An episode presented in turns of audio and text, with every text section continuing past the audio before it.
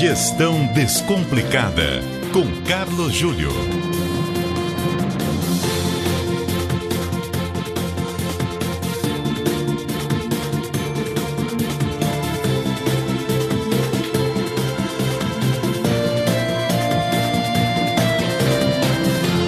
O Carlos Júlio está conosco para mais um Gestão Descomplicada na CBN. Boa noite, Júlio.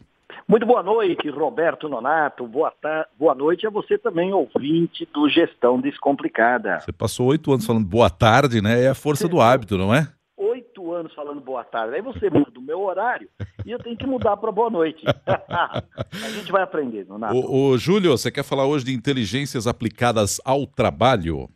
É, Nonato. Na verdade, aplicada à vida. O tá. que a gente... Nós já conversamos várias vezes aqui nesse espaço. É os predicativos da liderança e do trabalho quando você precisa, você líder, precisa extrair o melhor do seu time, das pessoas. Nós já dissemos aqui que uma das competências muito importantes da liderança é colocar a pessoa certa no lugar certo, uhum. não é uhum. verdade? Uhum. E já dissemos também que os recursos humanos trabalham muito com aquela ideia do gap de competências. O que é o gap de competências? Quando eu preciso preparar um colaborador para um cargo maior ou um cargo diferente, eu faço um inventário das suas competências e vejo quais são as competências que ainda lhe faltam para assumir a nova posição e acabo trabalhando esse gap de competências, porque uma vez completadas, ele estaria apto a essas novas funções. Só que tem um dado muito importante, desde que Howard Gardner escreveu o seu livro sobre múltiplas competências ou, ou múltiplas inteligências, para ficar no seu termo adequado. Alô? Sim. Opa, Nonato, eu achei que tinha caído. Não, estou te ouvindo. Quando Howard, quando Howard Gardner escreveu sobre esse tema, ele acabou desenvolvendo a ideia que nós temos inteligências diferentes. É, ele é conhecido na... como o cientista das inteligências múltiplas, né? Exatamente, das, das, das, das, inteligências múltiplas.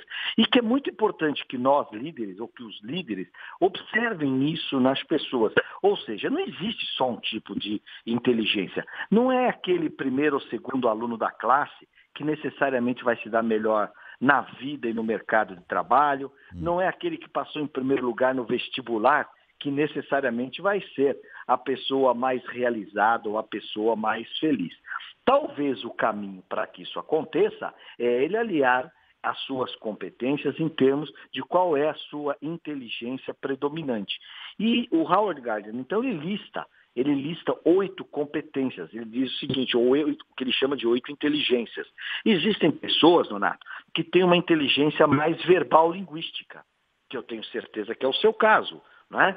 saber usar bem as palavras, ter uma comunicação mais limpa, mais clara, mais objetiva. Por outro lado, tem pessoas que têm uma inteligência musical, são aquelas pessoas que conseguem expressar seus sentimentos ou, ou, ou seu conhecimento através da música. Existem aqueles que têm uma inteligência naturalista, são ligados mais às ciências é, é, é, da terra, da biologia, e existem outras pessoas que têm uma inteligência muito desenvolvida interpessoal.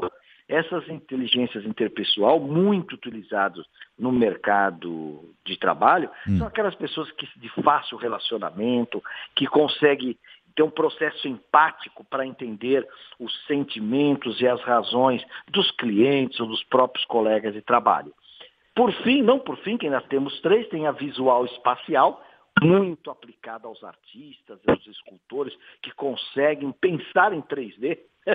eu, eu, não tenho a menor ideia como é que é pensar em 3D, porque eu seria um péssimo escultor. Não é? Mas tem essas pessoas, têm essa habilidade de conseguir enxergar tudo em três dimensões. Existem aquela inteligência é, sinestésica, ou que alguns chamam de kinestésica, é o caso de um jogador de futebol, é o caso de um, de um Michael Jordan, né? ele tem uma habilidade é, de com o seu corpo dominar o espaço e, e, trabalhar muito bem aquilo. E por fim, que é a, que a única que se comenta muito, ou talvez a que mais se comenta, que é a chamada inteligência emocional. Uhum. E aí na emocional entra a resiliência, que nós já discutimos bastante aqui, e, e, e é, entra nessa questão emocional, a habilidade é, da pessoa suportar pressões no ambiente de trabalho, né? É, é, saber é, é, como lidar com seus funcionários em termos de elogios e de críticas, e você não tem ideia, Nonato, como isso é um elemento fundamental e muita gente não tem essa capacidade emocional, porque o elogio sincero na hora certa é o que nos credencia para aquela crítica que constrói. E nós conhecemos líderes que só sabem criticar, não vem um elogio. E também existem aqueles líderes que elogiam gratuitamente. E aí o elogio também vai é, se esvairindo pelo tempo. Eu aprendi com um grande comunicador brasileiro, Nonato, que ele me dizia assim, que a arte da comunicação, Nonato, hum. é elogiar sem bajular e criticar sem ofender.